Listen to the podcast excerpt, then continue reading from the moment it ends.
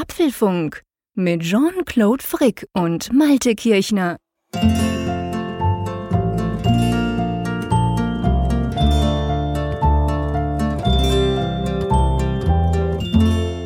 Herzlich willkommen zu Apfelfunk Nummer 43, die letzte Ausgabe im Jahr 2016 und somit gewissermaßen unsere kleine oder große Silvestergala.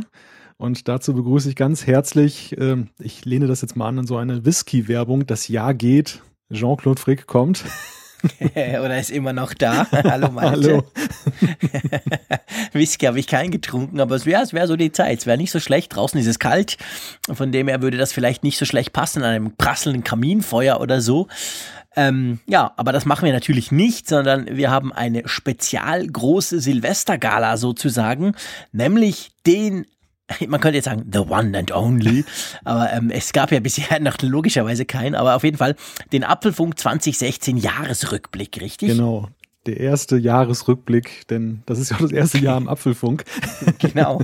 Wir sind noch nicht einmal ein Jahr, aber wir sind immerhin schon bei Folge 43. Da kann man doch gut und gern mal so einen Jahresrückblick machen. Und wir haben uns überlegt, wir wollen jetzt mal nicht unbedingt nur in Anführungszeichen so iPhone etc. und was kam denn da, sondern wir haben das ein bisschen anders aufgebaut, oder? Genau. Wir sind einfach mal durch die Monate gegangen und haben mal geguckt, welche Themen haben uns beschäftigt insgesamt, aber auch hier im Apfelfunk. Und wir wollen dann auch so ein bisschen weiterdenken. Also jetzt nicht nur einfach nur erzählen, was ihr ja eh schon wisst, sondern eben die Frage stellen, was hat sich da zwischenzeitlich getan oder wie sehen wir bestimmte Dinge mit ein wenig Distanz?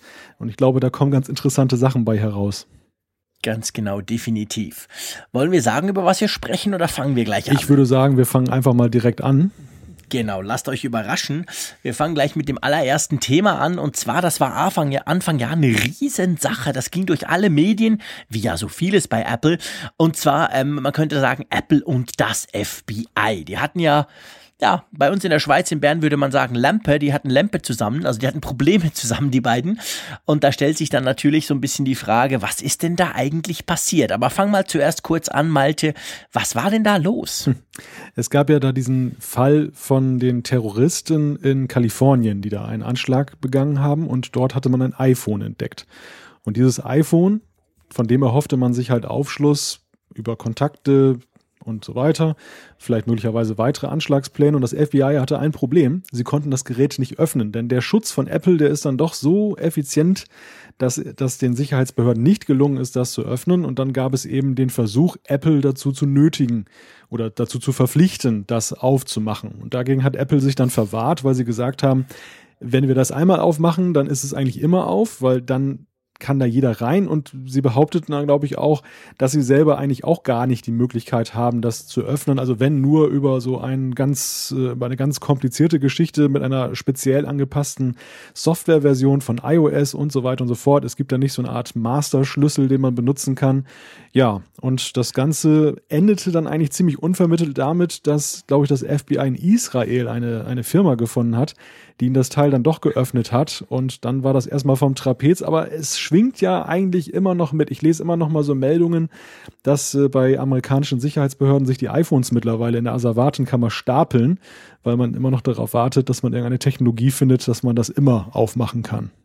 Genau, also das war ja in diesem Fall ähm, dieser Terroristen in Kalifornien ging es um ein iPhone 5C, also nicht ganz ein aktuelles Modell, aber ähm, das wurde dann letztendlich, so munkelt man, so ganz klar wurde das nie, aber das wurde dann letztendlich durch die israelische Firma geknackt anhand eines Softwareproblems, also quasi einer Softwarelücke, eines Fehlers, den es ja ab und zu in der, in jeder Software hat ja Fehler drin und darum gibt's ja auch immer wieder Updates.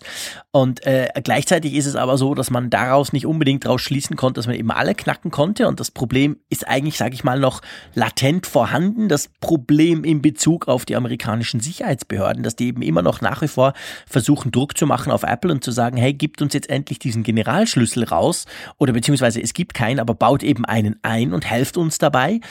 Und Apple möchte das natürlich auf gar keinen Fall machen, äh, damit wäre ihr Sicherheitskonzept komplett komprimiert, wenn ich es richtig sagen könnte. Äh, das machen sie nicht. Ja, und es stellt sich natürlich die Frage, wir alle wissen, in den USA gibt es einen gröberen großen Wandel. Am 20. Januar ist ja ein anderer Präsident dort, der Trump. Ja, und da stellt sich natürlich so ein bisschen die Frage, wie der Druck auf Apple, der ich sag mal seit Februar an und für sich immer noch nicht unbedingt nachgelassen hat, sondern immer noch so latent mitschwingt, ob der größer oder kleiner wird. Was denkst du, Malte? Hm, gute Frage. Ich denke, der wird eher größer werden, denn Apple und Donald ja. Trump sind keine Freunde.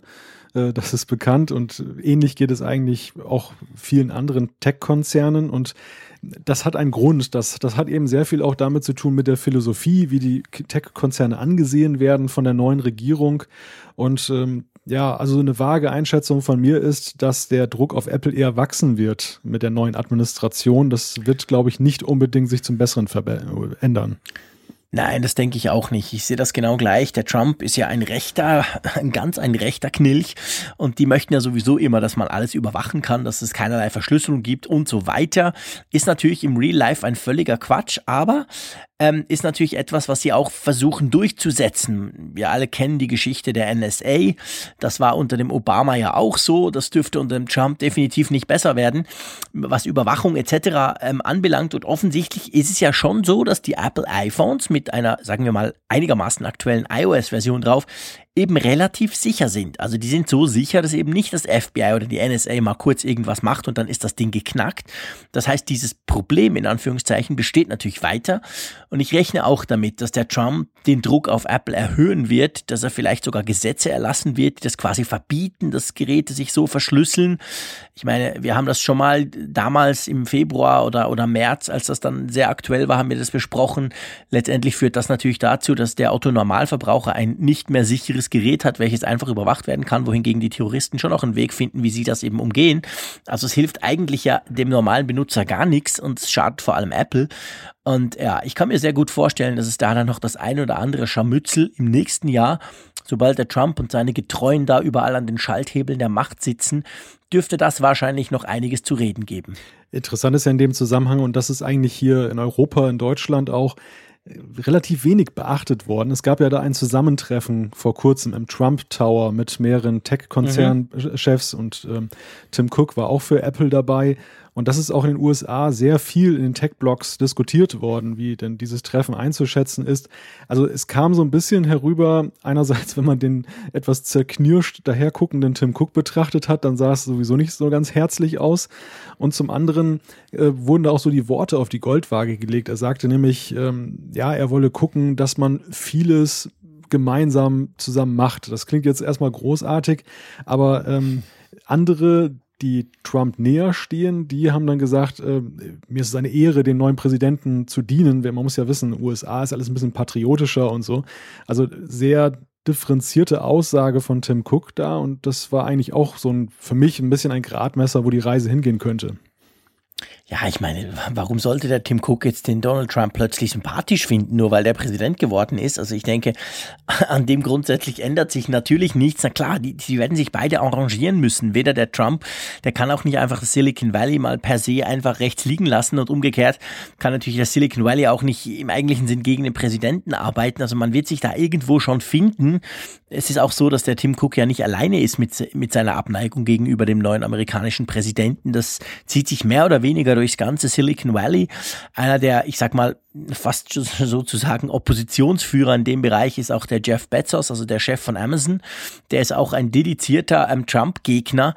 Ja, und äh, das wird sich, man wird schauen, was da passiert. Also ich denke, die werden vordergründig zuerst mal gute Miene zum bösen Spiel machen. Das wird irgendwie klappen, aber ich kann mir schon vorstellen, dass es dann irgendwann wieder kracht. Und Verschlüsselung, Terrorismus, all das ist natürlich ein, ein ganz, ganz heikles Thema. Und ich denke, wahrscheinlich in dem Zusammenhang dürfte es als erstes dann mal wieder irgendwo krachen.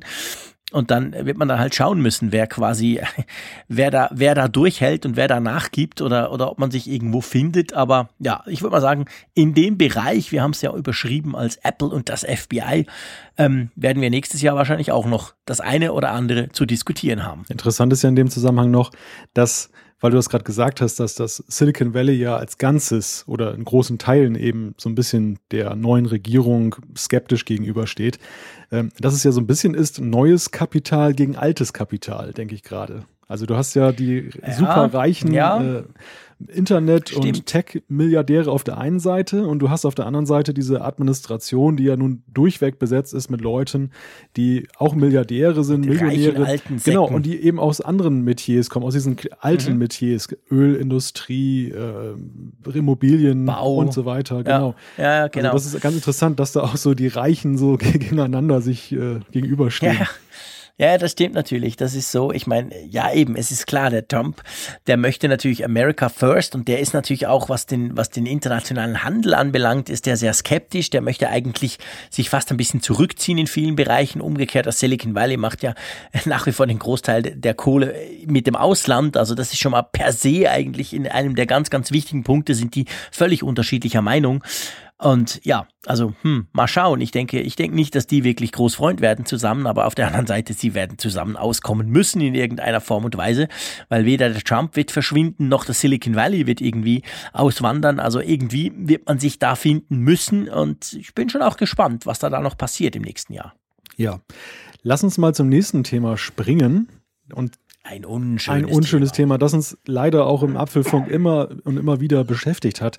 Es war das Fehlerjahr 2016. Wir erinnern uns kurz, Februar hatten wir den Fehler 53. Dann kam der 1970-Bug, auch im Februar äh, Fehler 56 im Mai. Das war, glaube ich, der mit dem iPad Pro 9,7. Jean-Claude kann ein Liedchen davon singen. Haha, tata, genau. das Ding war bricked. Genau. Und ähnliches ist jetzt dann äh, zuletzt Besitzern einer Apple Watch widerfahren, die teilweise Probleme hatten mit WatchOS 3.1.1. Das war jetzt aktuell im Dezember. Ähnliche Symptomatik. Also, ja, ist das jetzt eine, eine Anhäufung von Fehlern und eigentlich, es ist, ich meine, dieses Jahr ist ja auch wieder ganz viel passiert in, in Sachen Software. Ist das denn überhaupt nennenswert oder würdest du sagen, das war wirklich kein gutes Jahr in Sachen Software?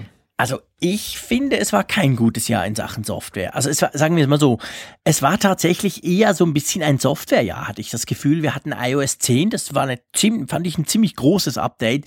Wir hatten Mac OS Sierra, welches doch nicht nur den Namen massiv gewechselt hat, sondern auch sonst einiges gebracht hat. Also da war schon einiges, äh, finde ich. Ähm, auf der anderen Seite, wir Watch OS 3 nicht zu vergessen, also die Apple Watch dadurch quasi reinvented, die, die, die war danach wirklich massiv besser brauchbar als vorher.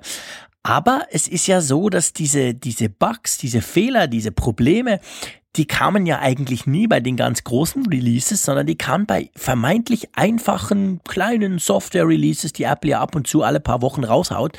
Und da ging, da ging wirklich viel schief. Und ich habe mich immer wieder schon von Anfang an äh, im Februar, als wir angefangen haben, darüber zu sprechen, da war es wie gesagt Fehler 53, ähm, habe ich mich gefragt, hä, was ist denn da los? Wir haben schon oft im Apfelfunk in diesem Jahr darüber diskutiert. Wir haben darüber diskutiert und gesagt, hey, jetzt gibt's diese Public Betas, die gibt's seit Sommer.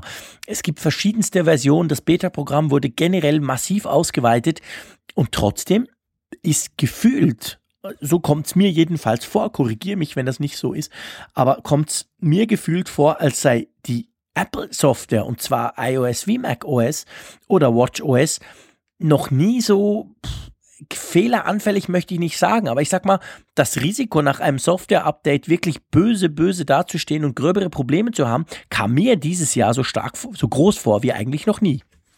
Das ist nicht zu bestreiten. Also ich glaube, ähm, ich habe auch noch nie, so wie dieses Jahr, das Gefühl empfunden, dass ich dann doch lieber erstmal abwarte, was ich so bei Twitter genau, lese. Ich auch nicht. Äh, Nie. Normalerweise gehörte ich eigentlich immer zu den ersten, die sich dann gleich eine Beta draufgeladen haben oder eine neue Version. Da bin ich doch ein bisschen skeptischer geworden ja. in diesem Jahr und äh, mag sein, dass das vielleicht überzogen ist, weil die Zahl der Fälle jetzt nicht so riesig war.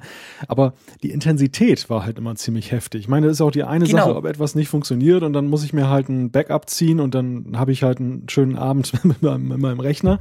Oder ob das so ein Fehler ist, wo ich das Gerät einschicken muss und selbst der Apple Store Store teilweise den Leuten nicht helfen konnte. Das ist natürlich schon nicht gut. Und ja, du, du hast es angesprochen, das waren vor allem diese Punkt irgendwas Releases. Ja, also genau. augenscheinlich ist da noch so ein bisschen mehr Das war wirklich komisch, das war wirklich merkwürdig, genau wie du sagst. Und ich finde auch, also mir ist es vorher, ich meine, na klar, wir müssen, dürfen nicht vergessen, es gibt eine Milliarde iOS-Geräte, inzwischen sind es ein paar mehr. Der groß, die große Mehrzahl dieser Geräte wird auch immer recht schnell geupdatet von den Leuten. Da hört man natürlich immer mal wieder, dass einer das ein oder andere Problem hat. Aber diese, diese gröberen Bugs, also ich erzähle gern nochmal vom Mai, wo mein äh, iPad Pro 9,7 Zoll quasi nach einem Update unbrauchbar war. Ich habe es in den Apple Store gebracht. Die haben mich leise angeguckt, Kopf geschüttelt, gesagt, ja, sorry, tut uns leid, wir können gar nichts tun und haben mir ein neues gegeben. Das müssen Sie sich mal vorstellen. Ähm, und solche Sachen also die gab es vielleicht früher vereinzelt, hat man die irgendwo auf Twitter gelesen, dass einer geschrieben hat, oh, ich hatte ein Problem. Aber dieses Mal war es wirklich ja, also so eben, Apple hat dann diese Updates jeweils auch zurückgezogen, wie ganz aktuell mit dem WatchOS 3.11. Das gibt's nicht mehr, das kann man nicht mehr runterladen. Also wirklich, das Risiko offensichtlich war einfach zu groß, auch wenn es bei vielen geklappt hat, aber bei vielen eben hat es auch nicht geklappt und hat die Geräte quasi gekillt. Und das muss ich schon sagen, also das ist irgendwie eine neue, in Anführungszeichen, Qualität. Sowas gab's früher, du hast ja gesagt, ich meine, vielleicht ging mal das Mail nicht oder irgendwas hat irgendwie geklemmt, aber dass die Geräte danach quasi wirklich nutzlos wurden, das habe ich in meiner ganzen iOS-Zeit und in meiner Mac-Zeit, und die ist jetzt doch schon, ich bin ja auch ein alter Sack, schon recht lange, habe ich noch nie erlebt und dieses Jahr gleich mehrmals. Und wie du sagst, also man traut sich dann gar nicht mehr so ein Update gleich zu, ein, zu installieren. Man denkt mal, warte mal noch ein paar Stunden und guckt auf Twitter, ob da viele sagen, pups, mein Gerät ist kaputt. Ja, und das, das ist, das ist ganz übel. Und ich hoffe wirklich sehr, ich meine, leider ist jetzt Watch OS 3.1.1 dieser, dieser Fehler, der die Apple Watch quasi killt, ist im Dezember passiert. Also man kann nicht unbedingt sagen, ja, seit Sommer wurde es besser. Aber ich hoffe schon, dass da was geht. Oder, also, was denkst du, da, da muss doch Apple reagieren? Ja, sie müssen ganz dringend reagieren. Vielleicht ist das jetzt auch ein Ausrutscher gewesen, weil wenn wir mal unsere Chronik betrachten, dann ist es ja so, das häufte sich ja sehr im Frühjahr und, und Frühsommer. Mhm. Und äh, diese WatchOS-Geschichte ist jetzt die erste dann seit Monaten, die jetzt so einen größeren Umfang angenommen hat. Zumindest wenn ich jetzt nichts äh, mhm. ausgelassen Stimmt. habe. Also insofern bin ich der gute Hoffnung, dass sie dieses Thema auf dem Radar haben, aber nichtsdestotrotz 2017 muss das wirklich besser werden. Also das ähm, ist eigentlich die unschöne Seite eines ansonsten ja ziemlich ja, glänzenden Softwarejahres. Wir kommen ja gleich noch darauf zu sprechen. Das ist ja auch noch ein Punkt hier in der Sendung, die, die großen Releases auf der WWDC. Aber ähm, das ist so ein bisschen die Schattenseite der Medaille gewesen, die wir da erlebt haben. Ja, definitiv. Lass uns mal im Frühjahr bleiben. Ähm, und zwar, es gab ja auch noch Hardware. Und es gab ja im Frühjahr, ich sag mal relativ kurz hintereinander, gab es ein, was ganz neu war, ein neues iPhone. Alle haben gesagt, Hä, was? Im Frühjahr kommt ein iPhone? Das war überhaupt noch nie der Fall, nämlich das iPhone SE welches von außen zugegebenermaßen überhaupt nicht neu aussieht, aber doch innen eigentlich neue Komponenten hatte. Und dann etwas später ähm, gab es dann das iPad Pro 9,7 Zoll. Und da stellt sich natürlich die Frage zuerst mal, was denkst du, wie wurden diese beiden Geräte vom Markt aufgenommen? Ich bin jetzt mal ein bisschen zynisch. Also beim, beim iPhone SE habe ich eigentlich den Eindruck, wenn ich mit Leuten spreche, das ist das iPhone, was jeder mag, aber keiner kauft. ja, witzig. Ich habe den Eindruck beim iPhone SE auch, muss aber sagen, dass ich, ex also na, eine völlig persönliche ähm, Wahrnehmung, aber ich stelle fest, dass es relativ viele Leute in meinem Umfeld haben. Und zwar alle die, die sich wirklich noch ein iPhone 4S oder 5 hatten und einfach gesagt haben, nee, also nee, also 6, boah, so ein Riesenklopper kaufe ich mir nicht. Und die haben jetzt tatsächlich, gerade gestern habe ich wieder einen Kollegen getroffen, der habe ich ein paar Monate nicht gesehen, der hat sich ein neues iPhone gekauft und ich dachte dann, ja klar, 7 oder irgendwas. Nee, der hat sich ein iPhone SE geholt. Also ähm, das, ich kann es nicht, das stimmt. Also keiner sagt, es sei ein Mistphone. Ist es ja abgesehen davon auch nicht. Mhm. Wir haben es ja beide getestet. Wir waren grundsätzlich zufrieden, haben aber auch gesagt, hey, so was Kleines will ich nie, nie mehr haben. Aber ähm, ich glaube schon, dass das seinen Markt gefunden hat, weil bei den Quartalszahlen, und es war, glaube ich, schon die im Sommer, wenn ich mich nicht ganz täusche, also so nach dem ersten Quartal, wo das iPhone SE ähm, zu verkaufen war, da hat ja Apple quasi verklausuliert, aber sie haben gesagt, ja, okay, quasi das ähm, Kosten-Nutzen-Rechnung beim iPhone wurde etwas schlechter. Wir machen etwas weniger Gewinn pro Gerät. Und viele Analysten gingen ja davon aus, dass es genau wegen dem iPhone SE war, weil das iPhone SE ja nicht nur klein ist, sondern das iPhone SE ist ja auch im Verhältnis das günstigste iPhone, welches du dir von Apple neu kaufen kannst. Also ich sehe das auch so, dass es einen Markt gibt für diese, dieses Gerät und dass gerade am Anfang wahrscheinlich die Verkaufszahlen sehr hoch waren, weil ja viele Jahre lang darauf gewartet haben, dass Apple mal wieder ein kleineres iPhone im Angebot hat, die sich so dieser ganzen Größenbewegung da ver verwahrt haben. Ich denke aber, dieses iPhone ich mag es ja persönlich auch. Du hast es gerade schon erwähnt. Wir beide haben es getestet. Wir beide waren davon angetan. Ich glaube ich sogar noch fast ein bisschen mehr mit Blick eben mhm. darauf, dass man es gerade im Sommer dann wunderbar transportieren kann. Aber ich denke, dieses Gerät hat auch einfach eine psychologische Wirkung, ohne dass es jetzt dann effektiv verkauft wird. Es ist eigentlich so ein, ähm, ich erlebe das eigentlich in letzter Zeit häufig, dass mir Leute sagen, ja, ich finde ja dieses iPhone SE ganz schick und das ist ja auch toll und so, aber mh, hm, ich bin dann doch beim größeren Gerät gelandet. Und mhm. ich glaube, das wären sonst Leute gewesen, die eher gesagt hätten, sie, sie kehren Apple den Rücken. Einfach so nach ja. dem Motto, die zwingen mich jetzt auf in das große iPhone hinein. Stimmt, und die jetzt aber sagen, ah, ich habe eine Wahl bei Apple, na gut, ich nehme doch das große. genau, genau. Ja, du hast recht, das ist völlig wahr. Und ich meine, man darf natürlich nicht vergessen, seit dem iPhone 7 sieht's auch ein bisschen anders aus, weil das iPhone 6 S kam raus im September 2015 und dann im März, ein gutes halbes Jahr später, kam eben dieses iPhone SE und das war quasi das neueste, modernste iPhone eine gewisse Zeit lang. Und jetzt mit dem 7er, was ja schon ziemlich eingeschlagen hat, wenn man so die aktuellen Gerüchte auch liest, was die Quartalszahlen anbelangt, die müssen ja ganz, die sollen ja ganz toll sein. Also ich denke schon, dass das iPhone SE ein bisschen, ich sag mal, an Wirkung verloren hat, weil halt das iPhone 7 jetzt natürlich den Platz ein bisschen einnimmt. Das ist das Neueste und Beste und überhaupt. Und da ist viel gegangen, gerade im Kamerabereich. Also, wenn du nicht unbedingt so was Kleines willst, und ich glaube, die Leute, die gibt's, aber du hast recht, das ist eine Minderheit, dann, ähm, ja, also ich meine, auch wenn mich jetzt einer fragt, soll ich mir ein iPhone SE holen, dann frage ich zuerst mal zurück, ja, hast du auch die Kohle für einen Siebener? Wenn er dann sagt, ja, sage ich ja, ähm, ist es dir denn zu groß, das Siebener? Und dann sagt er, ja, ich weiß nicht so recht. Also dann empfehle ich ihm eigentlich nicht dieses kleine Mäusekino, von dem er gesehen, hast du recht, es ist psychologisch eine clevere Sache und vor allem kann man, kann man, kann dann Apple auch sagen, hey, du hast die Wahl, du musst ja nicht, wir haben auch was Kleines für dich. Aber ich glaube eben schon, dass die große Mehrzahl dann zum, in Anführungszeichen, normalen iPhone und jetzt eben seit September zum iPhone 7 greift. Ja, das, das denke ich auch. Also der, der Zug der kleinen Geräte ist eigentlich abgefahren.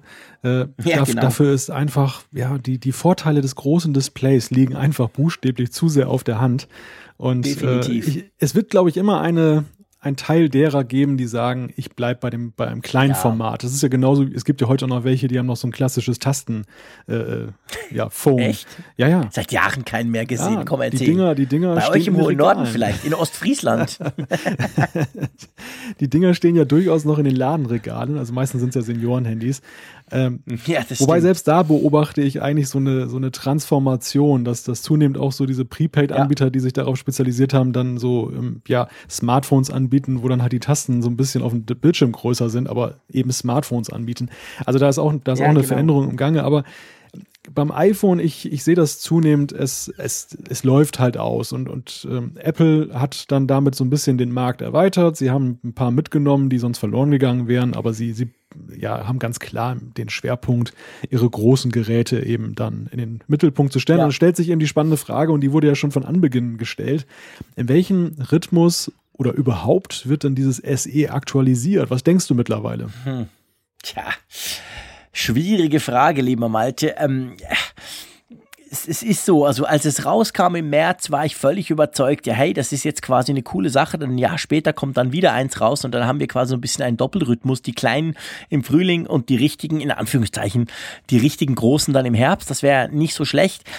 Ähm, auf der anderen Seite, man hört schon immer wieder, dass es eben keines geben soll, jetzt dann im März, wenn es dann wieder nach, wenn es dann quasi ein Jahr drum wäre, sondern ähm, ich, ich weiß nicht so recht. Also ich weiß auf jeden Fall, und das, also was heißt ich, das, das kann man lesen, ähm, dass ja Apple am iPhone SE weniger verdient als an den großen iPhones oder den normalen, in Anführungszeichen, iPhones.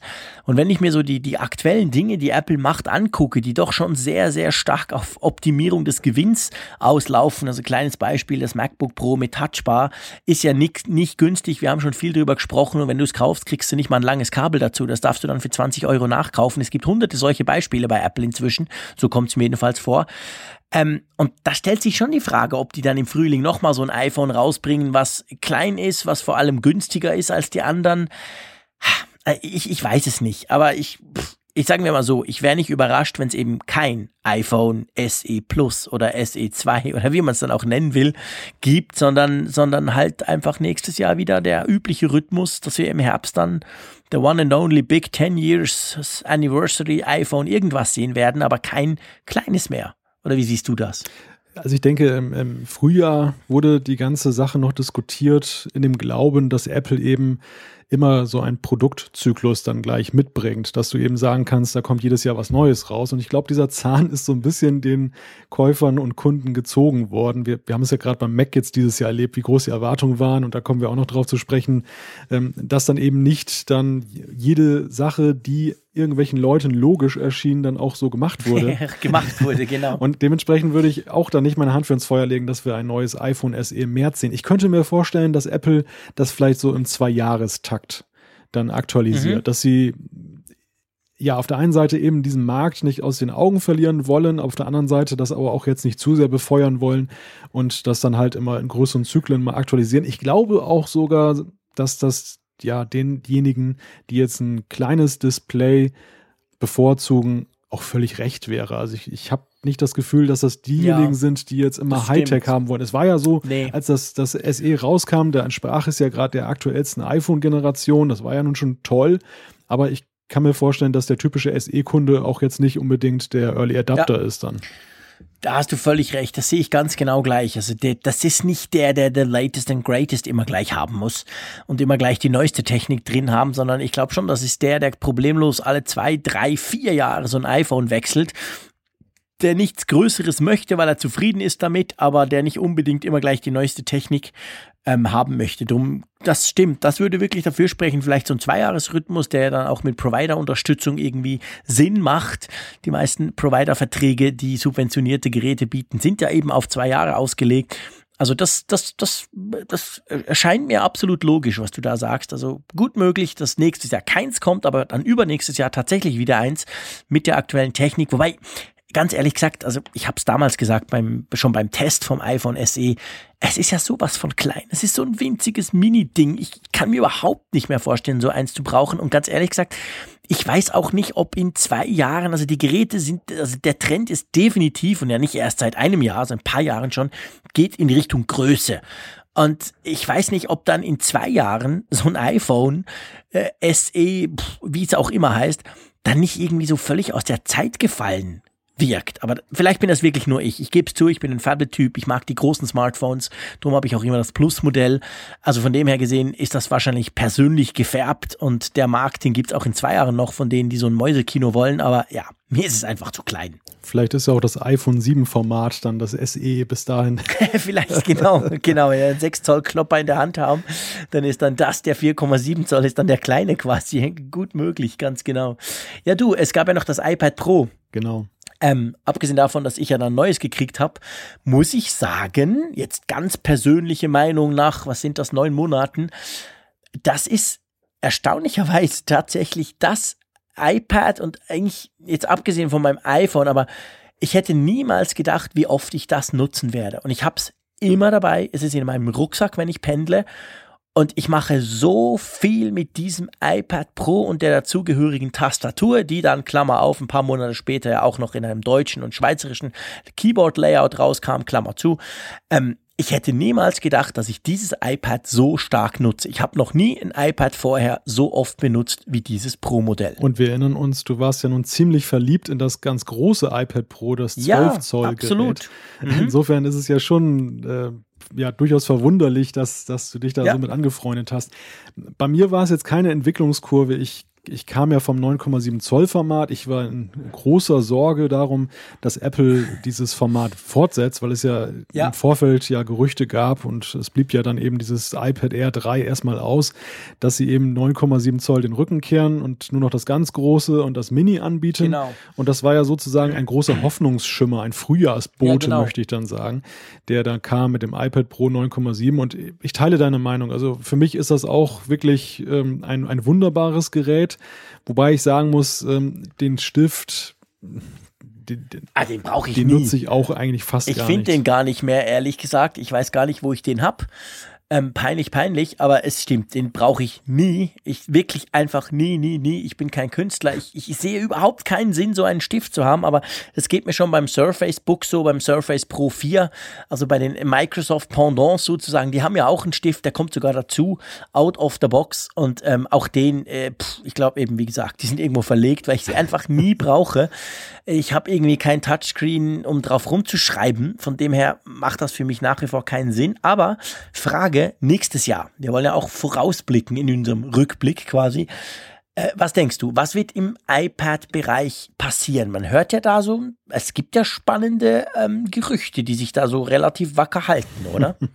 Du meinst die Sache mit dem Display, dass das Display genau. größer wird bei gleicher Bauform. Genau. Und also dieser, dieser Bezel, dieser Rahmen dann sozusagen noch weiter schrumpft und dann eben mehr nutzbare Displayfläche ist.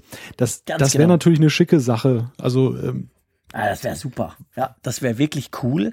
Könnte ich mir gut vorstellen, das würde dem kleinen, in Anführungszeichen, dem 9,7 Zoll Pro Modell natürlich sehr gut anstehen, wenn der Bildschirm größer wird, ohne dass das Gerät selber größer wird. Ob man beim 12, was ist das, 9, glaube ich, 12,9 Zoll das gleiche tut, weiß ich nicht. Das ist ja jetzt schon ein Riesenklopper. Aber der, auch da schadet mehr Bildschirm grundsätzlich nichts. Aber ich denke, das geht auf jeden Fall weiter. Ich glaube, wir müssen uns grundsätzlich um die Zukunft der iPad-Sparte nicht unbedingt Sorgen machen, oder? Ich hoffe nicht. Äh, es wäre töricht, wenn, wenn wir das machen müssten. Denn ich, ich denke einfach, selbst wenn die Verkaufszahlen nicht so fantastisch sind, wie jetzt ganz am Anfang, als jeder sich so einen Teil gekauft hat, ist das eigentlich eine Gerätesparte, die eben äh, ja im Haushalt und, und generell auch im Arbeitsbereich so viel abdecken kann, und äh, mit, dem, mit der Pro-Linie ist das ja deutlich erweitert worden. Äh, das, das wäre wirklich ein Jammer, wenn, wenn da irgendwo ein, ein Abriss wäre. Zumal, du hast es irgendwann auch gesagt in einer der letzten Sendungen, dem ja auch wenig entgegensteht. Es gibt ja irgendwie gar nicht so richtig was als Alternative. Klar, es gibt die Surface Books und so weiter mit Windows. Wer das braucht, der wird da glücklich mit. Da sind ja auch ziemlich gute Geräte dabei, auch von anderen Herstellern. Mhm. Aber zum Beispiel jetzt im klassischen ja, ich sag mal, Mobile-Bereich mit mobilen Betriebssystemen. Android kann man doch vergessen. Nein, das kannst du vergessen. Das ist totaler Schrott. Also ein Android-Tablet, ich sag's gerne ähm, immer wieder. Ich meine, das ist cool, wenn du es für 100 Euro kriegst und damit ein bisschen Videos gucken, aber grundsätzlich damit arbeiten kannst du eigentlich nicht. Die Apps sind alle ja, ich kann es nicht anders sagen. Die sind alle scheiße, weil es nämlich die Smartphone-Apps sind. Es gibt fast keine wirklich, wirklich richtig nativen Android-Apps, die dann auch so ein Tablet mal richtig unterstützen. Das sind einfach aufgeblasene Smartphone-Apps.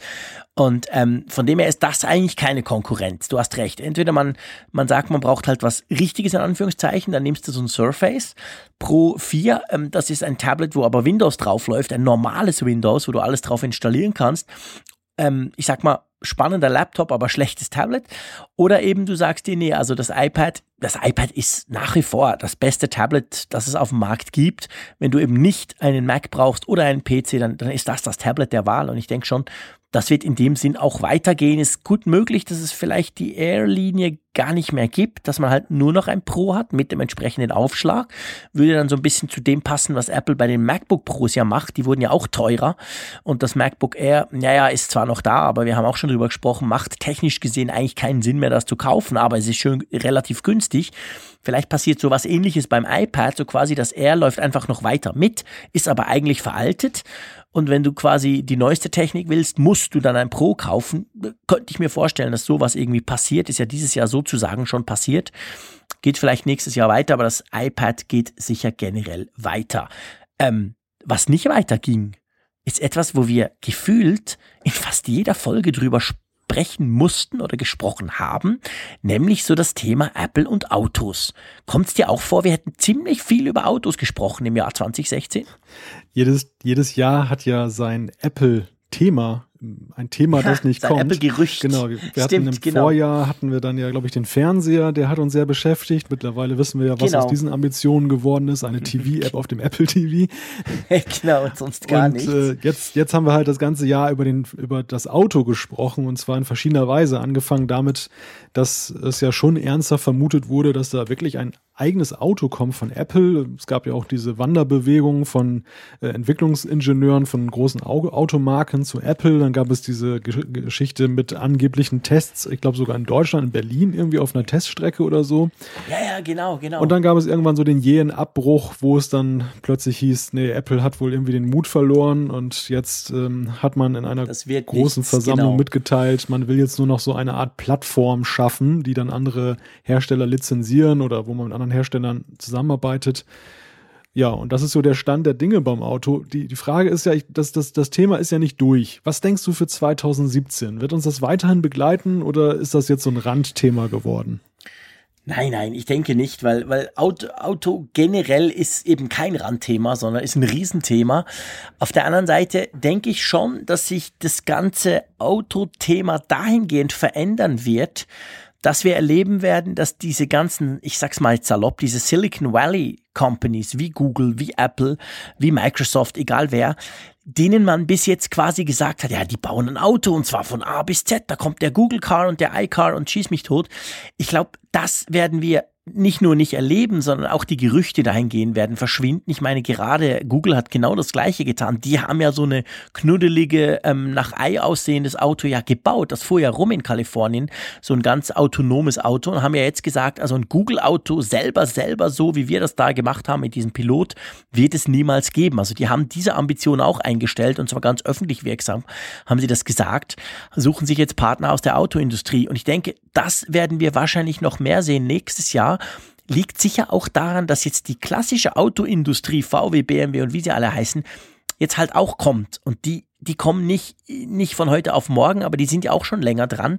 Und ich denke, da werden wir jetzt mehr sehen in Zukunft. Und das bedeutet halt für die Silicon Valley Firmen gleichzeitig auch, dass sie festgestellt haben, hey, wir können zwar schön programmieren, wir können auch einen coolen Screen bauen und die eine oder andere schöne Softwarelösung, aber damit haben wir eben noch kein Auto von A bis Z. Und da gibt's aber andere, die bauen wirklich schon seit 150 Jahren Auto, ja nicht ganz 150, aber seit 100 Jahren Autos und die springen jetzt auf diesen Zug auch auf. Und das wird spannend zu sehen, wo sich dann da die Silicon Valley Firmen positionieren. Ich denke persönlich, quasi in der öffentlichen Wahrnehmung backen sie nächstes Jahr kleinere Brötchen, als sie das dieses Jahr zumindest in der Gerüchteküche gemacht haben.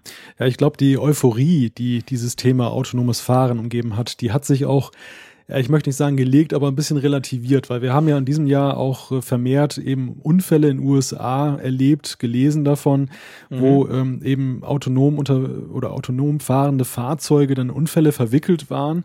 Und das hat ja dann auch in vielen Medien die ja, Debatte aufgeworfen, die moralisch-ethische wie soll denn eigentlich der Computer in bestimmten Situationen reagieren? Er kann ja überhaupt mhm. Äh, richtig reagieren oder kann er nur was falsch machen und wie soll er dann dieses falsch abwägen? Und ich glaube, um mhm. da mal anzuknüpfen, was du gesagt hast mit den traditionellen Autoherstellern. Das Klima war ja erst so nach dem Motto, ach komm, vergiss die alten Autohersteller, die, ähm, die bringen es eh nicht mehr, die, die sind so innovationslahm mhm. und alles wollte eigentlich nur so ein Google- und Apple-Auto haben, nach dem Motto radikaler Schnitt, nicht mehr die alten Marken. Und diese auf der einen Seite etwas naja, nicht abgef ja, abgeflacht schon, also nicht nach unten äh, gehen, sondern abgeflachte Euphoriekurve bei dem, bei der Begeisterung für selbstfahrende Autos, die führt eben dazu, dass eben die traditionellen Hersteller wieder im Boot sind. Nicht nur, weil sie selber mehr auf Innovation setzen, sondern eben auch, weil ähm, diese Werte, die sie verkörpern, jetzt auch wieder wichtiger geworden sind. Man möchte dann doch ja, eben genau. dieses klassische, schöne Auto haben mit der alten ja. Autobaukunst, aber man möchte eben auch genau. diese tolle Technologie haben. Man will eben auch damit spielen oder man will das eben haben, weil man ja, was genau. bequemer ist. Und ich denke auch, man trifft sich da in der Mitte. Das wird, glaube ich, ein Jahr werden, was verglichen so mit Vorjahren, wo ja so richtig so dicke Dinger mal rausgekommen sind, eher langweilig wird, aber eher sich konsolidiert in eine Richtung, dass wir vielleicht 2018 das Gefühl haben, naja, das ist jetzt aber auch, es kommt aus diesem Prototypbereich raus, es, es wird jetzt immer genau. mehr Standard. Ganz genau. Ja, ich sehe das, ich sehe das ganz genau wie du, ähm, dass ich wirklich genau das denke. Wir sehen eine Verschiebung hin wieder zu den klassischen Autoherstellern. Viel mehr wird Standard, was vorher noch irgendwie Future-Zeug war, eben aus dem Silicon Valley. Das, das, das wird sich jetzt in den klassischen Autos wiederfinden. Und dadurch werden letztendlich, ich denke auch die, in Anführungszeichen, Machtverhältnisse wieder realistischer, weil wenn wir realistisch sind, ein Apple Auto war nie realistisch, so ein knuddeliges, selbstfahrendes Ei von Google auch nicht. Das sind schöne Prototypen, falls sie überhaupt gab auf Seite Apple, aber das quasi dann der Switch zu eben ein paar Millionen Autos, die du pro Monat verkaufst oder pro Jahr, der ist einfach gigantisch groß. Und ich glaube, da werden wir eben jetzt wieder so eine Art Bereinigung sehen nächstes Jahr. Was es aber ja nicht weniger spannend macht, oder? Nein, nein, nein, keineswegs. Also wir dürfen sehr gespannt sein, was da passiert. Und ja, ich denke mal, das wird uns im Jahresrückblick 2017 auch noch beschäftigen. Ja, definitiv. Ähm, gut, ja, dann gab's was, was ganz, ganz selten ist eigentlich, nämlich, dass wir Schweizer euch Deutschen, ich sag's mal ganz platt so, etwas voraus haben in Bezug auf Technik. Letzte Woche hatten wir das schnelle Internet, aber hier geht es um Apple Pay. Stimmt. ja, Apple Pay kam im Juni in die Schweiz und Jean-Claude Frohlock, der hat sich, glaube ich, als erstes ein Kaugummi gekauft, um das mal auszuprobieren. Ganz genau. Und was mich, welche Frage mir ja schon seit Monaten unter den Nägeln brennt, und das, da ist es ja eigentlich ideal, dass wir jetzt diese Jahresrückblicksendung machen, ist, wie sehr ist denn das in deinen Alltag übergegangen, mit Apple Pay zu bezahlen? Ja, weniger als ich gedacht hätte, ehrlich gesagt. Äh, und doch mehr als, äh, als ich zuerst glaubte, sagen wir es mal so. Also in der ersten Euphorie dachte ich, cool, da mache ich dann alles damit.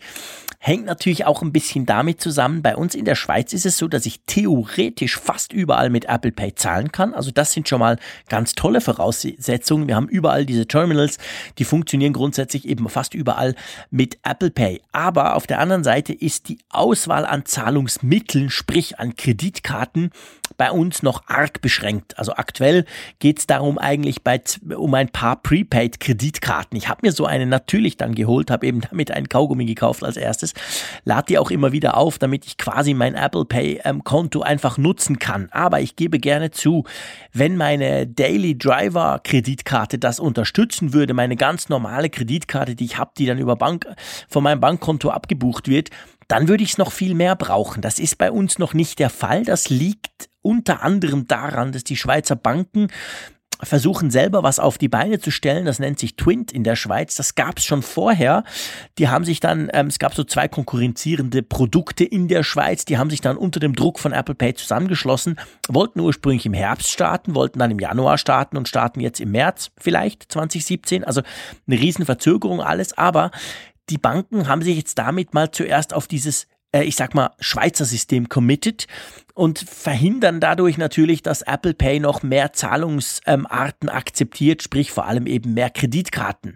Wobei man da jetzt gerade so in den letzten ein, zwei Monaten gesehen hat, dass doch auch ein paar bereits ausscheren aus dieser Front. Also es gibt jetzt doch die eine oder andere in Anführungszeichen normale und richtige Kreditkarte, also nicht nur Prepaid, die eben Apple Pay unterstützt. Und ich denke, das wird so weitergehen. Es war eigentlich völlig klar, dass die Banken zuerst mal probieren gegenzuhalten und dann irgendwann mal merken, ja, hm, es macht eben doch keinen Sinn, vor allem weil die Apple Pay Lösung halt schon da ist und weil Schweiz ist natürlich das iPhone-Land per se. Wir haben 53% Marktanteil am Smartphone-Bereich, hat Apple.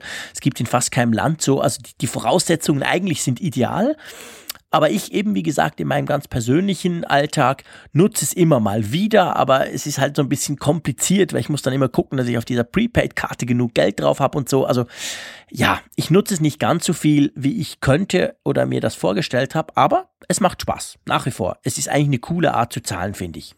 Für Deutschland können wir sagen, dass das Thema Mobile Payment immer noch hier in den Kinderschuhen steckt oder anders gesagt, ich hatte so zeitweise den Eindruck, als die Diskussion geführt wurde, dass Apple Pay vielleicht doch nach Deutschland kommt, in das Land der Bargeldzahler und mhm. Samsung-Handy-Nutzer, dass, äh, dass da ein bisschen mehr Engagement war, vor allem seitens des Einzelhandels. Da kamen dann doch relativ viele Apps auf.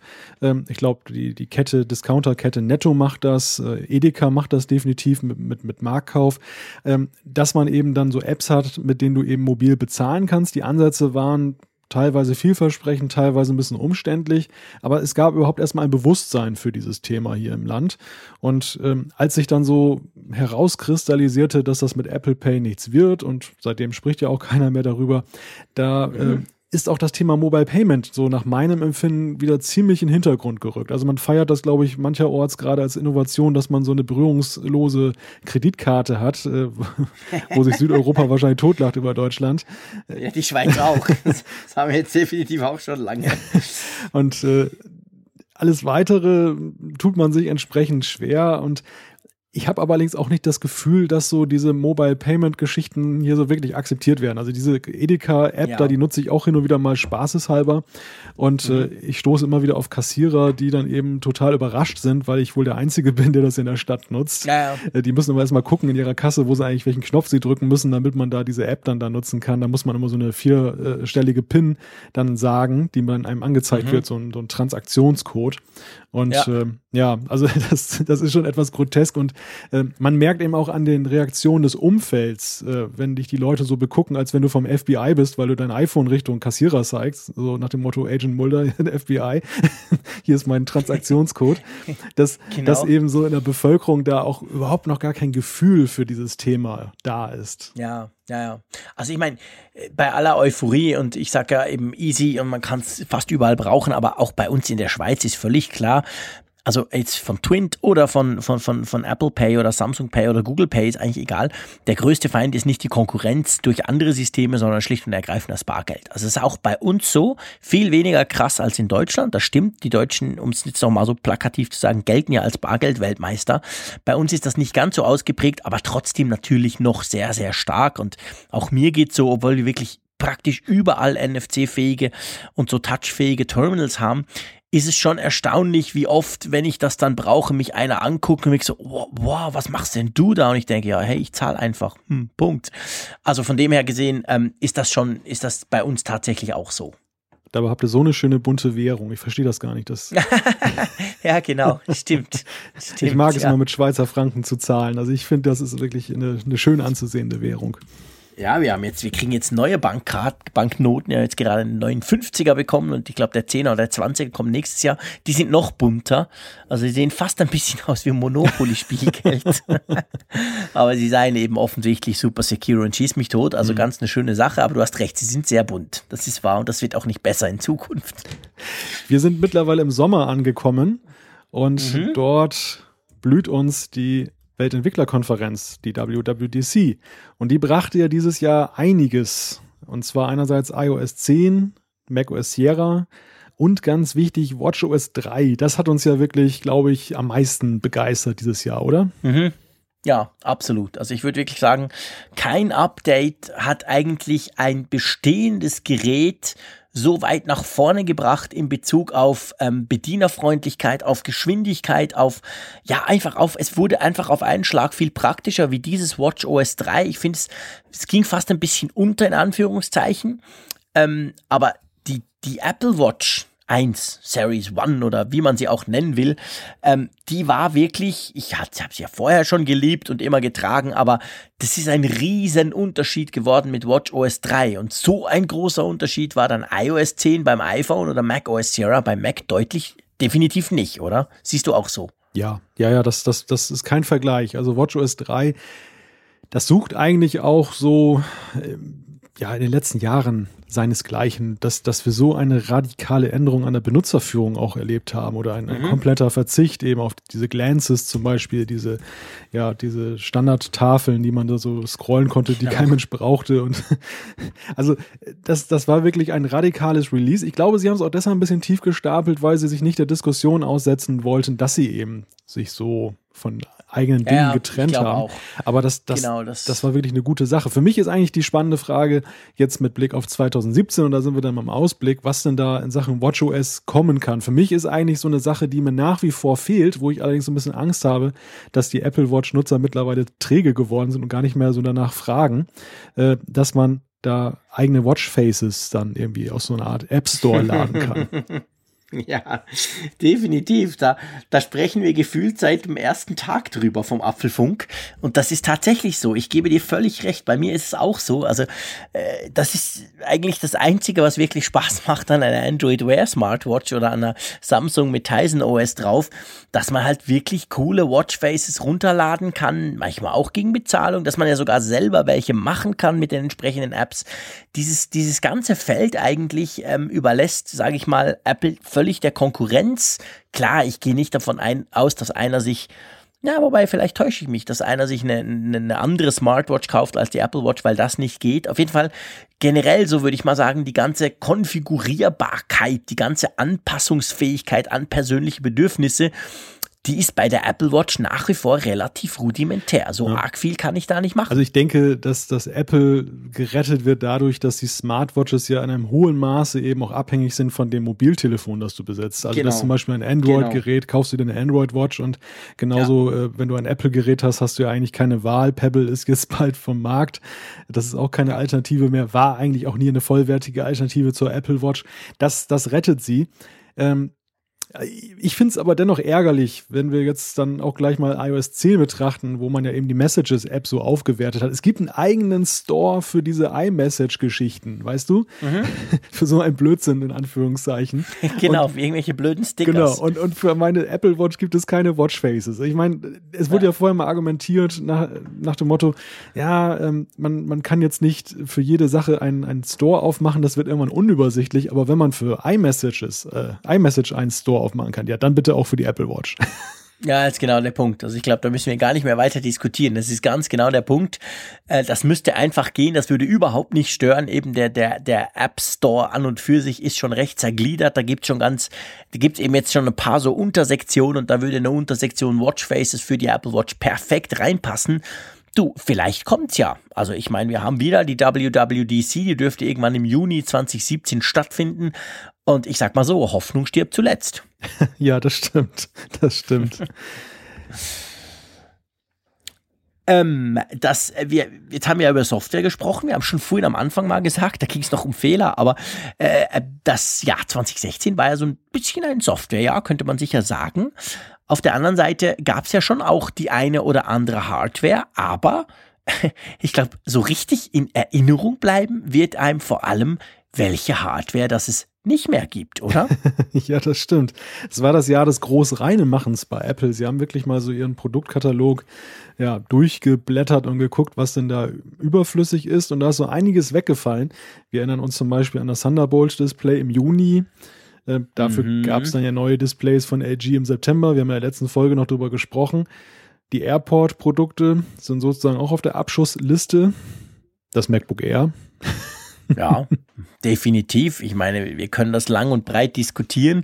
Jedes Mal, wenn ich das sage, kriege ich wieder irgendwelche Kommentare von Leuten, die sagen, nein, das ist so ein geiles Gerät, so schön günstig. Stimmt alles, aber letztendlich ist es so völlig outdated, ist technisch total veraltet. Und dafür kostet es immer noch zu viel, finde ich. Gerade im Bezug auf, wenn man zum Beispiel mit einem MacBook vergleicht, das ja noch unvergleichlich kleiner ist, aber zumindest bildschirmtechnisch viel, viel besser ähm, kann man eigentlich schon sagen, ja, also wenn da jetzt nichts kam jetzt und es kam eben nichts, dann, ja, also ich, ich rechne ganz ehrlich gesagt fest damit, dass 2017 das MacBook Air komplett rausfällt aus dem Line-Up und wir dann einfach das MacBook haben, wir haben das MacBook Pro und damit hat sich's. Und wir haben das in Anführungszeichen kleine MacBook Pro ohne Touchbar, welches sich vielleicht dann preislich noch ein bisschen nach unten bewegt und dann braucht's eigentlich auch kein MacBook mehr.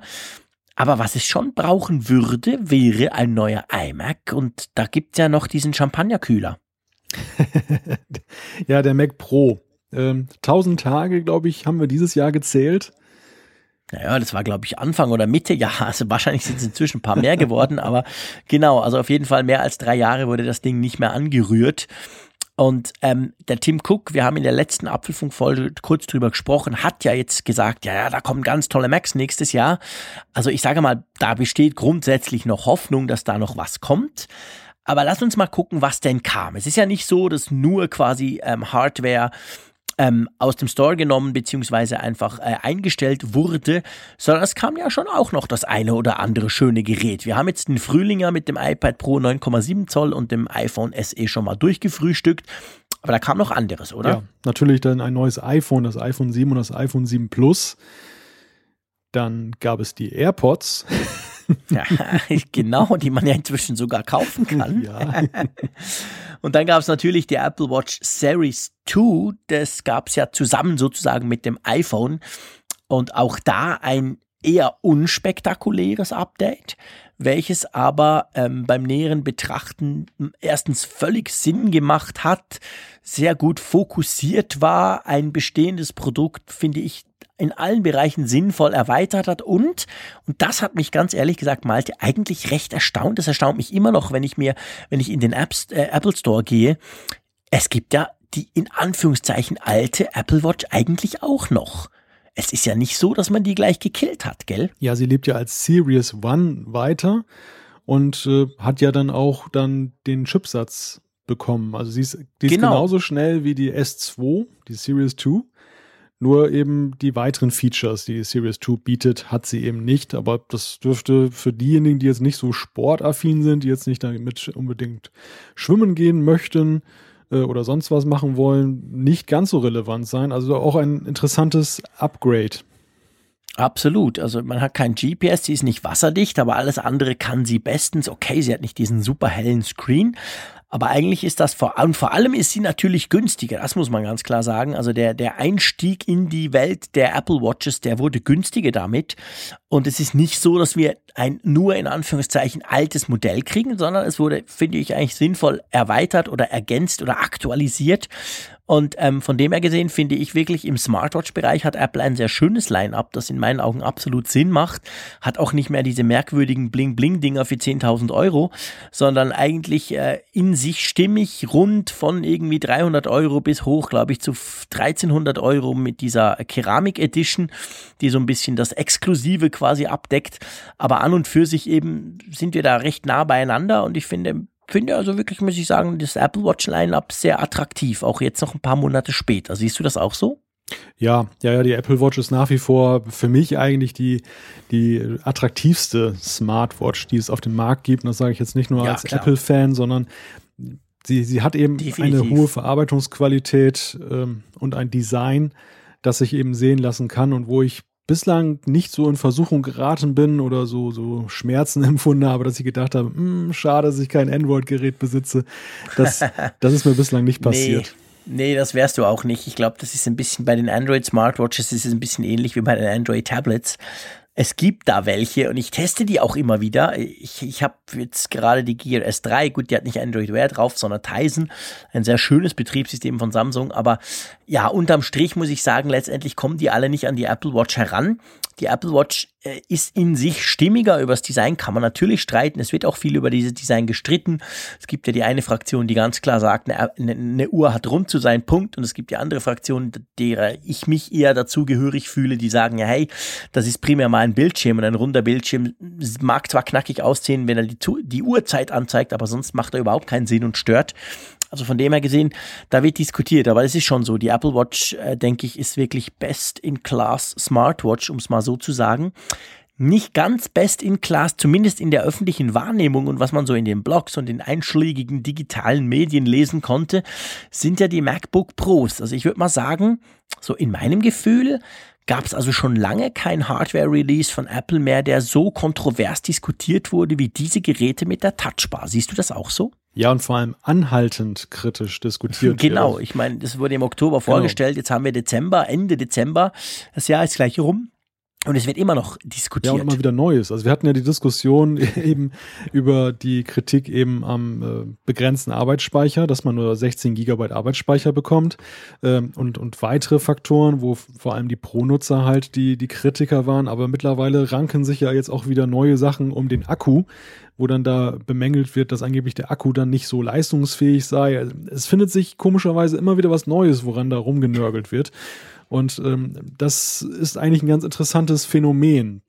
Wobei für mich nach wie vor die Frage ist, ob sich da nicht auch so ein bisschen kanalisiert der Unmut, der eben existiert, weil in Sachen Mac einfach Ich mehr erwartet schon. wurde in diesem Jahr. Und weil Apple das auch befeuert hat mit der Einladung, mit ihrer äh, Hello Ja. Again äh, Einladung. Ich glaube schon. Also Apple hat einen wirklich großen, wir haben das damals schon unmittelbar nach der Keynote besprochen.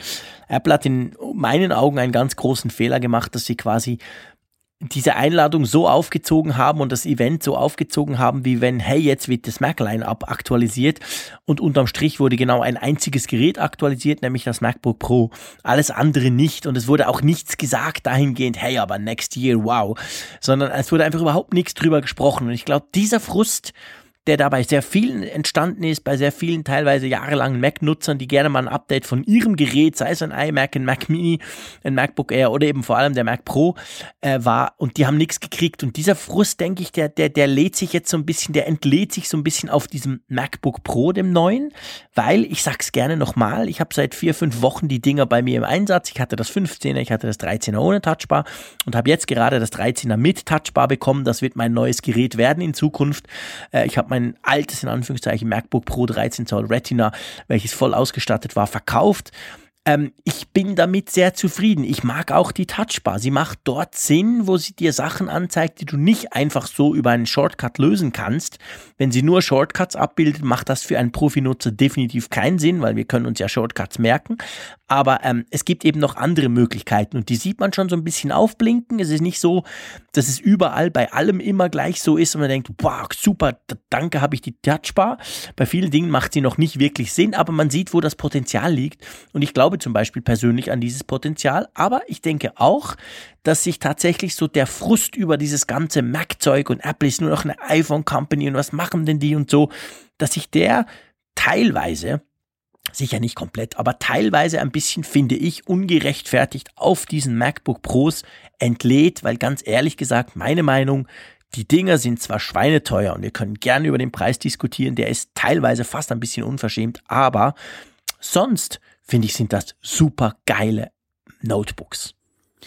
Ja, ich glaube aber, um nochmal einen Schritt zurückzugehen, dass das Problem eben auch darin liegt, dass Apple ja nicht so ganz viel Glück hatte, wie das in, in der zweiten Jahreshälfte mit den Keynotes gelaufen ist. Bei den Mac bei den MacBook Pros war es ja eben die Einladung mit diesem Hello Again, die falsche Erwartungen geschürt hat und die dann nicht sich bewahrheitet haben. Insgesamt war ja auch diese Keynote so empfunden relativ lang und enthielt relativ wenig jetzt Inhalt. Das ist ja auch so ein Ding, was so ein bisschen kritisiert wurde in der zweiten Jahreshälfte. Das gleiche gilt aber ja auch so für eben die Sache mit dem iPhone 7 Plus in diesem Portrait Mode, der noch einige Zeit auf sich warten ließ und nicht zu vergessen die AirPods, die für Oktober angekündigt wurden und erst im Dezember kamen. Also es ist nicht so wirklich rund gelaufen so in der zweiten Jahreshälfte, mhm. muss man sagen. Jetzt nicht so, ich meine, wir erinnern uns noch so ein bisschen an diese Präsentation von Apple Music damals, eine ganz große Katastrophe, diese Erstpräsentation. Ähm, so sowas ist Gott sei Dank ja nicht passiert wieder, aber ähm, die, sie hatten halt dann mit ihren Ankündigungen manchmal so das Problem, dass sie sich nicht so bewahrheitet haben und da war der Frust natürlich mal schnell zur Stelle. Ja, das stimmt, das ist definitiv so. Also sie haben Sie haben tatsächlich, finde ich, zu viel angekündigt und zu wenig geliefert, beziehungsweise zu spät geliefert. Also das mit diesen ganzen Lieferverzögerungen, die haben ja auch schon drüber gesprochen. Das war ziemlich heftig und das war Anfang ja gar nicht so. Da kam das iPad Pro raus, zack, man konnte es kaufen, kurze Zeit später das iPhone SE, hallo, könnt ihr ab morgen bestellen. Und es kam dann auch. Aber es ist, ich meine, es ging los mit der Apple Keynote, du hast es, erwähnt ähm, man macht ein Riesenfeature und das kommt dann Wochen später. Man, man sagt, the future is wireless, aber die dazugehörigen Kopfhörer kommen Monate später. Also, ja, das ist einfach so Zeug, kannst du eigentlich nicht bringen. Und gerade als Apple solltest du solche Sachen nicht bringen, weil dann musst du dich nicht wundern, wenn dann entsprechend auch das Ganze hochkocht. Da waren sie tatsächlich unglücklich. Also ich würde mir tatsächlich wünschen, nächstes Jahr, dass sie wieder, wieder quasi, ja, mehr sich auf den Spruch vom Steve Jobs besinnen, der mal gesagt hat, ähm, der gewinnt, der liefert. Und ähm, so quasi nach dem Motto ist eigentlich wurscht, ob du die Feature hast. Wichtig ist, dass du liefern kannst. Und liefern konnte Apple eigentlich im zweiten halben Jahr, naja, viel weniger, oder? Ja, ich würde mir für sie vor allem wünschen, dass sie mehr in die Offensive geraten. Zuletzt hatte ich sehr den Eindruck, dass Apple eben auch in der Präsentation in der Öffentlichkeit, so nach den Keynotes, ziemlich in die Defensive geraten ist. Ich lese immer wieder Sachen, wo Tim Cook dann irgendwas dann ähm, begradigt oder eben mhm. ja dazu etwas Positives sagt, nach dem Motto, ja, nächstes Jahr kommt aber ein Desktop-Mac und, und äh, das ist doch, oder Phil Schiller erzählt uns dann, warum dann eben die 16 Gigabyte genommen wurden und eben nicht mehr beim MacBook Pro. Und das sind alles so Defensivgeschichten, wo man das Gefühl hat, Apple wird so ein bisschen eben auch da in die Enge getrieben. Ähm, das ist eigentlich gar nicht ihr Stil. Normalerweise sind sie ja so, sie geben den Takt an und ähm, sind so die Gewinner auf der Gewinnerstraße. Und äh, das mhm. hat natürlich was damit zu tun, was wir auch ja erlebt haben und was ja durchaus positiv ist, dass ja die Apple PR sich ein bisschen geändert hat. Die ja weggegangen ist von diesem kein Kommentar zu, man öffnet sich eben auch mehr, gerade dem Netz und ähm, geht auch proaktiver nach draußen. Aber auf der anderen Seite hat das jetzt so ein bisschen die Kehrseite erreicht, dass ich manchmal das Gefühl habe, naja, sie, sie haben sich auch ein bisschen zu den Getriebenen jetzt entwickelt und das wollten sie eigentlich ja gerade mit der PR vermeiden, die sie damals hatten. Ja, sie bieten halt natürlich auch viel Angriffsfläche jetzt gerade im Moment, wenn du eben solche Sachen machst und dann ähm, ich meine, es hat halt niemand mehr bei Apple und ich sage jetzt nicht, dass das toll war, äh, die Kaltschnäuzigkeit eines Steve Jobs, der dann halt einfach sagt, hey, du hältst es verkehrt rum, Punkt. Nee, wir haben keinen Antennenfehler, du hältst es einfach falsch. Zack, Ende, Ende Banane. Nächste Frage. Also solches Zeug geht heute nicht mehr. Das ist ja auch gut grundsätzlich. Ich finde, der Tim Cook ist natürlich umgänglicher. Er hat den Konzern, gerade was das anbelangt, auch ein bisschen umgebaut. Ja. Aber ähm, trotzdem, du hast schon recht. Ja. Also das Ganze wirkt recht defensiv in den letzten Monaten. Aber wenn du Steve Jobs erwähnst, der dann auch mal den Mut hat zu sagen, das war jetzt einfach auch mal Bullshit, was wir da geliefert haben. Wenn wir uns an Mobile mhm. Me zum Beispiel erinnern, wo er nun wirklich. Ja, dann, oder Apple Maps oder genau, so. Genau. Wo er nun wirklich dann auf ja. der Bühne gestanden hat und hat gesagt, ja, das, was wir gemacht haben, war Mist, aber jetzt haben wir was Besseres. Und ich, ich habe so ein bisschen den Eindruck, das wird mir manchmal dann für schön verkauft. Alles ist immer großartig, das Team hat Tage hart gearbeitet. Ja, ja. Und ähm, ich finde, man schmälert damit die echten Erfolge, wenn man immer alles für gut befindet und, und nie eingesteht, mhm. dass etwas jetzt auch vielleicht mal nicht so gut gelaufen ist. Da, da war Steve Jobs einfach souveräner, fand ich. Ja, das stimmt. Ich habe natürlich Quatsch erzählt. Apple Maps kam ja erst im September 2012 raus. Da war der Steve Jobs leider schon tot. Also dazu konnte er nichts sagen. Damals hatte sich der Tim Cook relativ öffentlichkeitswirksam entschuldigt. Aber du hast recht, das ist wahr. Also das, das ist tatsächlich so, dass irgendwie ähm, dass diese, diese, diese, es ist immer alles toll und it's amazing und schieß mich tot und überhaupt und, und ja, ich finde halt, man sollte auch nichts versprechen. Man sollte einfach liefern und halt lieber auch mal nichts sagen. Ähm, oder wenn du was versprichst, dann zum richtigen Moment, wie zum Beispiel bei so einer MacBook Pro Keynote, wo du durchaus mal sagen kannst, hey, und nächstes Jahr sind da die Desktop dran, juhu. Und damit hast du dann die ganze Kritik schon mal gekillt, aber so ist sie dann zwei Monate lang, kocht das rüber und dann sagt der Tim Cook dann doch mal irgendwie, aber nächstes Jahr wird viel besser. Also das ist einfach irgendwie, das wirkt so unsouverän. Das sind wir uns sonst nicht gewöhnt. Und ich finde, das schlägt halt dann in der öffentlichen Wahrnehmung, klar, wir sind, dürfen wir auch nicht vergessen, wir haben unsere kleine Filterblase, wir lesen natürlich genau die Sachen. Das kommt nicht unbedingt bei allem immer gleich an. Ähm, es ist auch besser so. Wir lesen natürlich fast jeden Kommentar dann irgendwo mal, aber ich finde schon auch, das schlägt dann quasi auf die, auf die, auf die Geräte selber durch, obwohl das eigentlich gar nicht gerechtfertigt wäre. Sowohl das iPhone 7 wie auch eben diese neuen MacBook Pros sind eigentlich ganz hervorragende Geräte, die im Moment aber sehr viel PR, zum Teil auch negativ PR haben die ich eben finde, teilweise ist, ist ungerechtfertigt. Aber ja gut, mal gucken. Lass uns mal einen kleinen Ausblick machen. Wir waren jetzt, wir haben jetzt so ein bisschen durchs Jahr gewabert, Hardware, Software und so weiter. Was denkst du nächstes Jahr? Wann, wann, wann rechnest du jetzt mal rein zeitlich gesehen mal wieder mit irgendwie, dass Apple einlädt zu was? Ist das Frühling? Ist das so iPad-Zeit? Oh. Bisher war es ja meistens so, dass neue iPads im Frühling ja. vorgestellt wurden. Ja, gute Frage. Kaffeesatzleserei bei Apple ist natürlich immer eine ganz gefährliche und schwierige Geschichte. Ich denke schon, dass sie irgendwas im Frühjahr machen werden. Denn äh, ich glaube, der Frühjahrstermin, der ist durchaus wichtig geworden. Das, das ist so mhm. für das gesamte ja. Jahr, für die Quartalzahlen ist das, das ein wichtiger ja, der Faktor. Ist sehr, sehr wichtig, das ähm, stimmt. Man kann nicht nur vom Weihnachtsgeschäft leben, sonst äh, gerät man eben unter den Druck der Aktionäre und der Analysten und des Marktes. Das, deshalb ist eigentlich so ein, so ein ja, Frühjahrsevent sinnvoll. Der nächste große Termin ist natürlich die Weltentwicklerkonferenz, die dann wieder wahrscheinlich im Juni stattfindet und September, Oktober ist dann ja die große Weihnachtsmarkt oder Wein Weihnachtsmarkt nicht, Weihnachtsgeschäftszeit, wo dann eben mhm. die entsprechenden Produkte, iPhone und so weiter rausgebracht werden. Ich persönlich glaube, wenn du mich nach der Ausrichtung fragst, dass ähm, mhm. Apple gut beraten wäre, wenn nächstes Jahr ein Hardware-Jahr wäre. Ich finde eigentlich softwaremäßig sind sie extrem gut mittlerweile aufgestellt. Es gibt, ja. gibt da so von meiner Seite wenig, wenige Wünsche. Also gut, die, die Apple Watch habe ich erwähnt mit den Watch Faces. Natürlich gibt es auch mal das eine oder andere, was man bei iOS vielleicht noch besser haben möchte. Aber es ist jetzt nicht so, dass ich diese riesigen Wünsche momentan habe. Aber beim, beim Mac Line-Up zum Beispiel, da könnte ich mir vorstellen, da ist relativ viel Luft nach oben für viele Leute auch. Ähm, ja. Da wären sie eigentlich ganz gut beraten, wenn sie da liefern im nächsten Jahr. Ja, wenn sie da liefern und zwar im, im ersten Halbjahr, sage ich jetzt mal, weil ich denke, das zweite Halbjahr, ich meine, wir haben ja immer diese Zäsur im, im Juni an der WWDC, der Entwicklerkonferenz.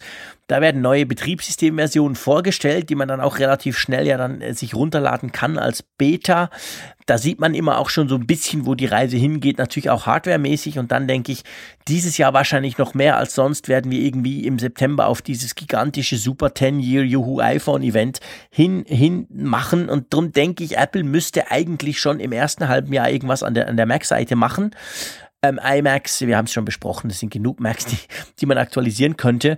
Und dann würde das so irgendwie zuerst vielleicht das iPad eben so im März und dann irgendwie kurze Zeit später wahrscheinlich dann die Macs und dann haben wir die WWDC und dann im September kriegen wir das neue iPhone. Das würde irgendwie so passen und Sinn machen. Aber wie immer, wir haben es auch schon gesprochen, Apple hält sich nicht primär immer nur an diese Dinge. Es gibt zwar so ein paar Sachen wie zum Beispiel das iPhone im September, wo man eigentlich einfach weiß, das ist so, aber äh, vielleicht gibt es ja auch Überraschungen. Rechnest du mit irgendeiner, ich meine, der Sinn einer Überraschung ist, dass man es nicht weiß, aber äh, rechnest du mit irgendwas Überraschendem nächsten Jahr? Offen gesagt, nein. Sehr schön. Ich auch nicht. Äh, das ist natürlich jetzt ganz schlecht. Wir sind ein Apple-Podcast und sagen sowas. Also müssten ja jetzt unsere Hörer denken, ja, äh, warum soll ich mir Apfelfunk, sagen wir 88 noch anhören?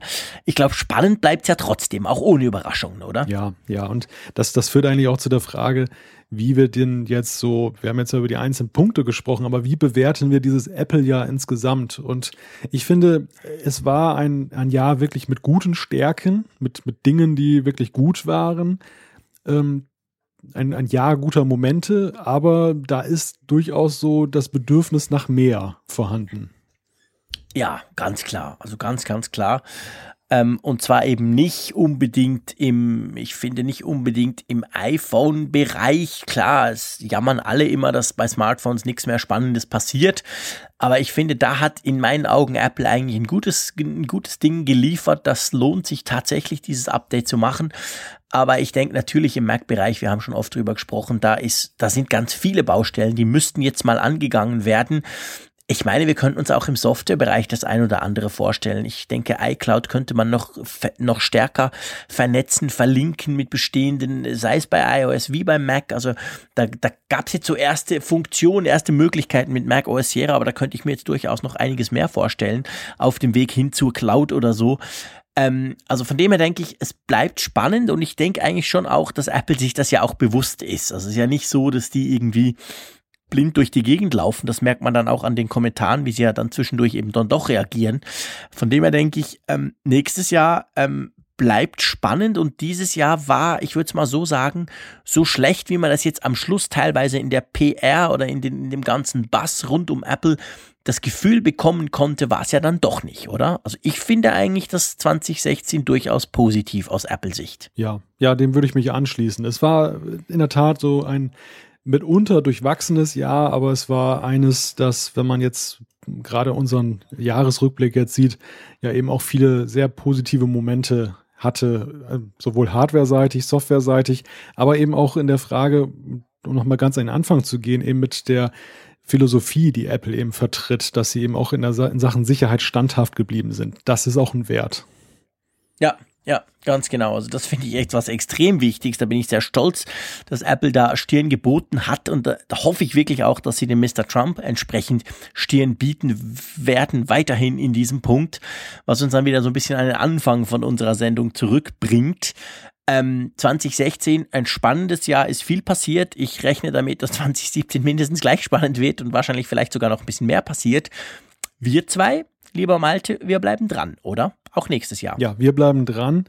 Ähm, das ist sozusagen unser kleiner eigener Jahresrückblick, denn das erste Apfelfunkjahr geht damit ja auch zu Ende und ja, ich persönlich habe eigentlich vor, noch viele weitere hinzulegen. Ich weiß nicht, wie es Definitiv, definitiv.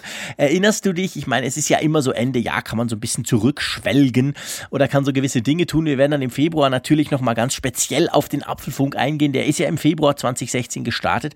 Aber ich weiß noch, Malte, am Anfang gingen wir ja locker davon aus, gell, dass wir das so maximal alle zwei Wochen machen, weil bei Apple läuft ja nicht so viel und ja, ich meine, man macht ja das ja. am Anfang unter Ausschluss der Öffentlichkeit.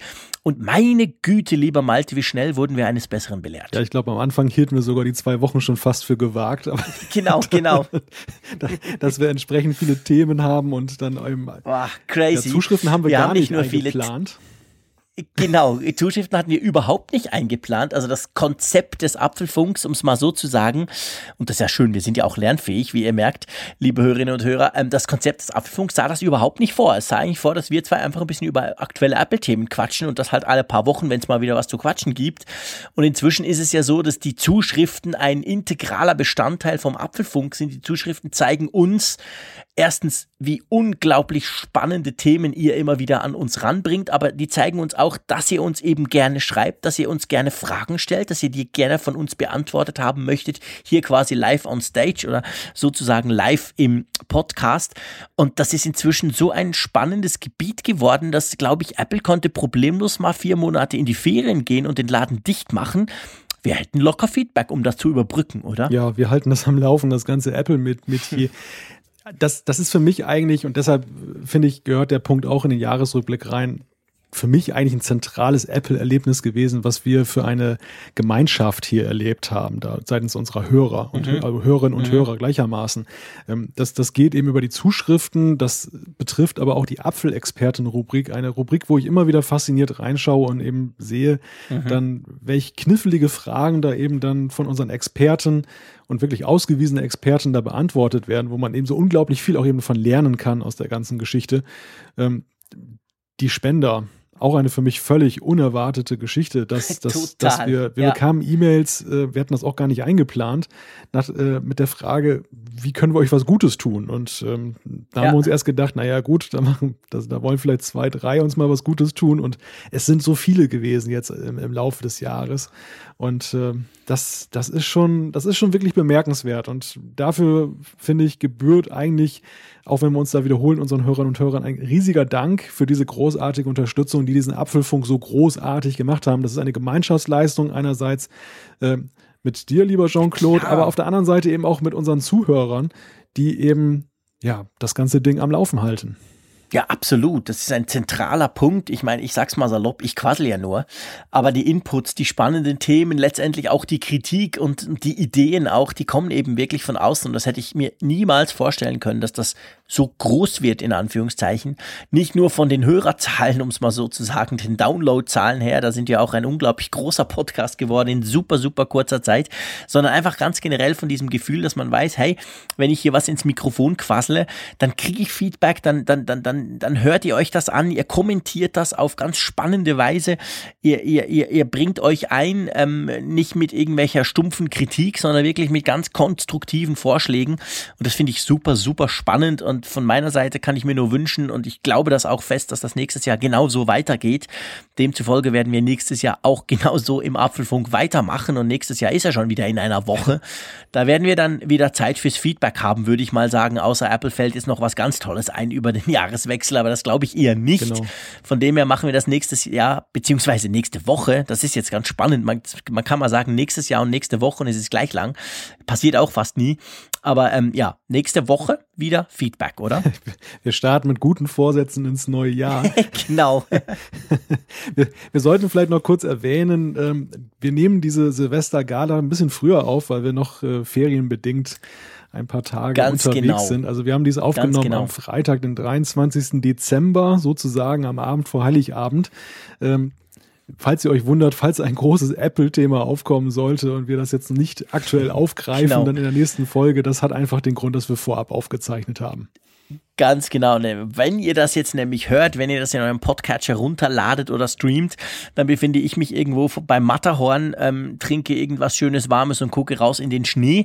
Äh, da bin ich ein paar Tage und darum haben wir das Ganze vorgezogen. Wir hoffen jetzt natürlich nicht aus Aktualitätsgründen, dass da irgendwas ganz Tolles passiert. Ähm, das müssten wir dann irgendwie auf Twitter abhandeln oder so, aber ich gehe mal nicht davon aus. Von dem her hat das schon seine Aktualität und ganz aktuell und live und direkt, auch zur richtigen Zeit, sind wir dann nächste Woche wieder, nämlich am, wenn wir das dann wieder aufnehmen, am 4., ihr hört das dann am 5. Januar zur gewohnten Zeit natürlich. Und von dem her, von meiner Seite bleibt eigentlich nur zu wünschen, hey, kommt gut ins neue Jahr und wir hören uns nächste Woche wieder. Genau. Und dir, Malte, ganz, ganz herzlichen Dank. Es macht riesen Spaß. Das kann ich nur so zurückgeben und der sprichwörtliche gute Rutsch ins neue Jahr sei allen mit auf den Weg gegeben. Bis dann. Bis dann. Tschüss.